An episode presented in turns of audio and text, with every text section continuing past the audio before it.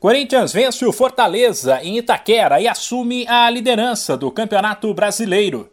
Pelo menos por enquanto, uma vez que ele pode ser ultrapassado pelo Santos, que nesta segunda, no fechamento da quarta rodada, tem um clássico contra o São Paulo, no Morumbi, 8 da noite no horário de Brasília.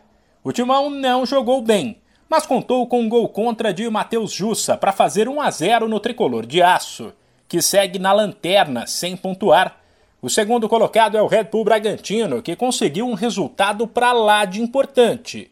Ele venceu um jogo difícil fora de casa contra o Ceará, por 1 a 0, e subiu cinco posições na tabela.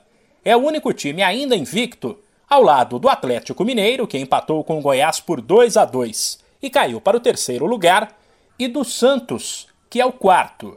Uma equipe que se deu bem na rodada foi o América ele recebeu o Atlético Paranaense, que tentava embalar depois de bater o Flamengo na rodada anterior, e venceu por 1 a 0. Com isso, o Coelho subiu cinco posições, se afastou do Z4 e está a três pontos do líder. Já o Coritiba fez 3 a 2 no Fluminense, ganhou quatro posições e entrou no G6. As outras três partidas do fim de semana terminaram empatadas: 0 a 0 para Inter e Havaí e 1 a 1 para Botafogo e Juventude, Cuiabá e Atlético Goianiense. Sem esquecer que Flamengo e Palmeiras jogaram pela Copa do Brasil. Nos duelos de ida da terceira fase, eles venceram por 2 a 1. O rubro-negro fora contra o Altos e o Verdão em casa diante da Juazeirense. A classificação do Campeonato Brasileiro é a seguinte: Corinthians líder com 9 pontos, depois Red Bull Bragantino e Atlético Mineiro, tem 8.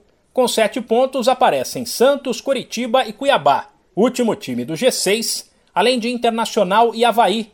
Depois vem o América em nono com 6 pontos, Palmeiras, Flamengo e Botafogo com 5, São Paulo e Fluminense com 4, Ceará e Atlético Paranaense com 3, e aí a zona de rebaixamento Atlético Goianiense também com 3 pontos, Goiás com dois, Juventude com dois e o Fortaleza sem nenhum.